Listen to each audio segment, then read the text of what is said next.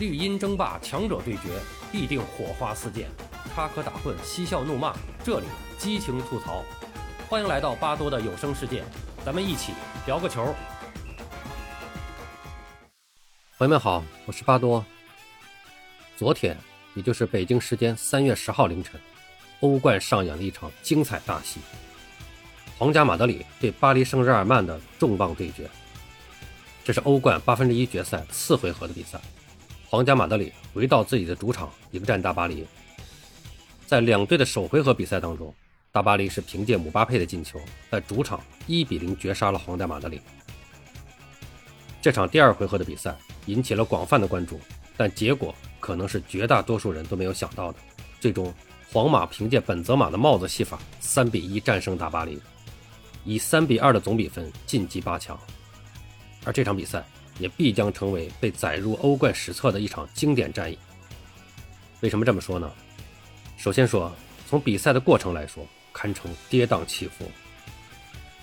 大巴黎是带了一比零的优势来到伯纳乌的，而在上半场第三十九分钟，姆巴佩接到内马尔的传球，突入禁区，干脆利落的一脚射门，为大巴黎再添一分。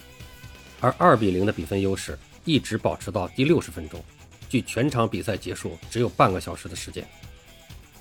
就在人们以为基本上大局已定的时候，场上风云突变。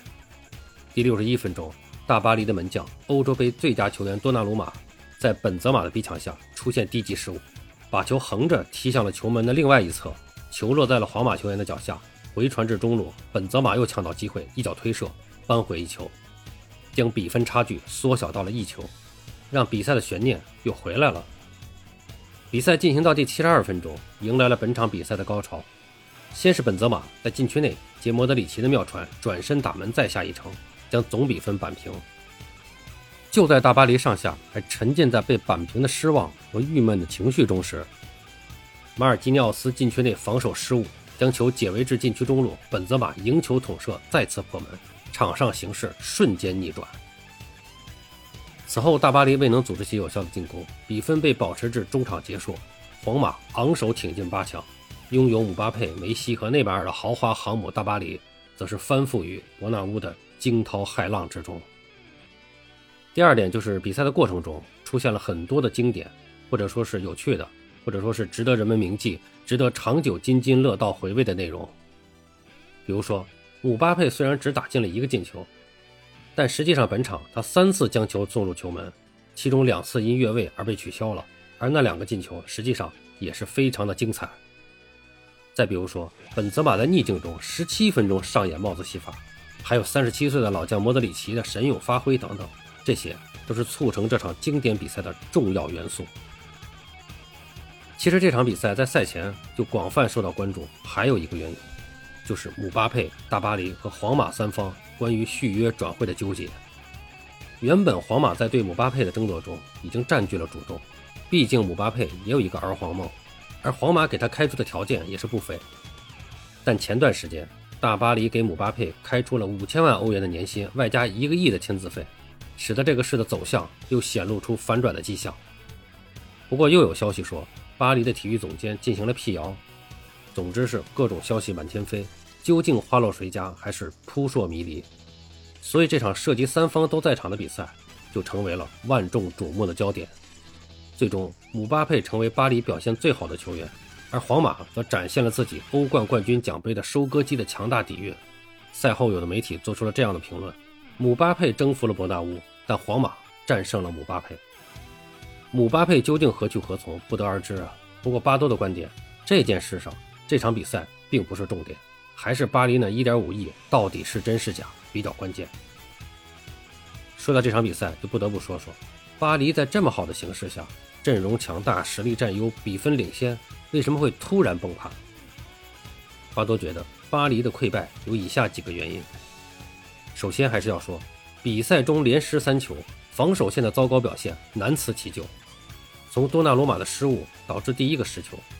到马尔基尼奥斯的失误，直接送对手出线，巴黎的后防线可以说是灾难性的表现。一场比赛中连续出现这样的失误，怎么可能不输球呢？第一个球和第三个球都有对手失误的原因，但我还是特别想说说本泽马打进的第二个球。这个球差一点就越位了。在本泽马游走在越位线上，背身向后控制自己的位置，准备接莫德里奇的传球时，巴黎的后卫阿什拉夫是在本方防线的最右侧进行防守，面向着左侧，不光能清晰地看到本泽马，也能看到自己是防线中拖在最后的一个人。在莫德里奇准备传球时，他是完全有机会向上走上一步的。如果他稍微压上一点，这个球本泽马就越位了。结果是，阿什拉夫站在原地一动不动，看着莫德里奇组织进攻，发起直塞。本泽马拿到球转过身后，他又慢慢的向己方球门方向溜达着，目送皮球入网。这个进球从头到尾，他绝对比任何人都看得清楚。难道他是到场上来看球的吗？有人会说，你这么分析这个球就有点太苛责。但我为什么会这么说？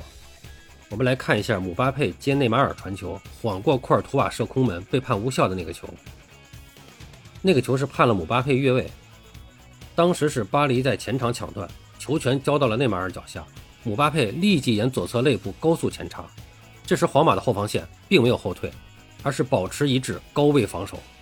在内马尔传球前的一瞬间，位置略显拖后的皇马后卫阿拉巴是用一种双脚跳跃的方式。紧急的向前跨跳了一步，就是这一小步，造成了姆巴佩的越位。大家有兴趣的可以把这两个进球的视频拿出来放慢动作仔细的看一下，就是两个后卫一瞬间不同的处理方式，一进一废，就是两个球的差距啊。第二个原因，巴多觉得还是在巴黎主教练的能力上有欠缺，或者说在本场比赛中表现出的临场应变能力不足。赛后，各大媒体都把本场比赛巴黎遭逆转的原因归结在了多纳鲁马的失误上。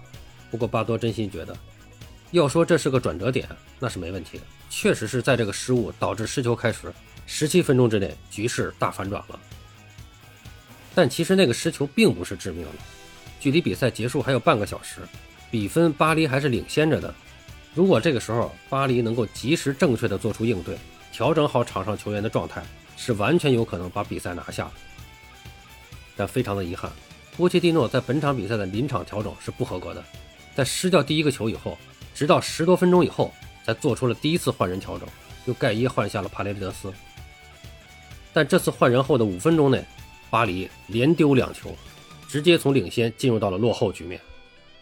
此后是到了比赛的第八十分钟，又进行了第二次换人。按说比赛只剩下十几分钟了，比分落后。是必须拼死一搏的情况下，已经到了要把手里的牌都打出去的时候了。但这次还是只换了一个人，用迪玛利亚换下了佩雷拉，直到比赛的第八十八分钟才再次换人，用德拉克斯勒换下了阿什拉夫。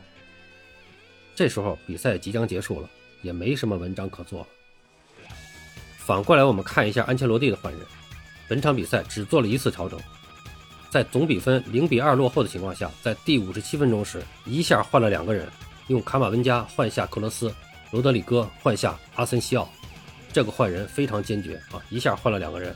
注意这个时点，距离比赛结束大约三十五分钟时间，这正是为绝地反击而进行调整的最佳时机。而这次换人后的第三分钟，皇马就打进了第一个进球，可以说是立见功效，也是全面吹响了大逆转的号角。而由于波切蒂诺反应慢半拍，而且做出的调整对场上的局势没有什么积极的影响，所以安切洛蒂也没有再次换人调整，因为没有必要了。最后一个原因，这可能和当场比赛关系并不大啊，就是巴多觉得一个冠军球队的养成也真的不是一天两天能成功的，并不是你攒几个大牌就可以了，底蕴太重要了，特别是在重大关键的比赛中，艰难时刻。一个强队的气质和底蕴会对比赛的走势起到决定性的作用。想想当年皇马在欧冠决赛上，补时的最后一刻还能绝平马竞，更别说这次给他们留下，更别说这次给他们留下了整个下半场的时间了。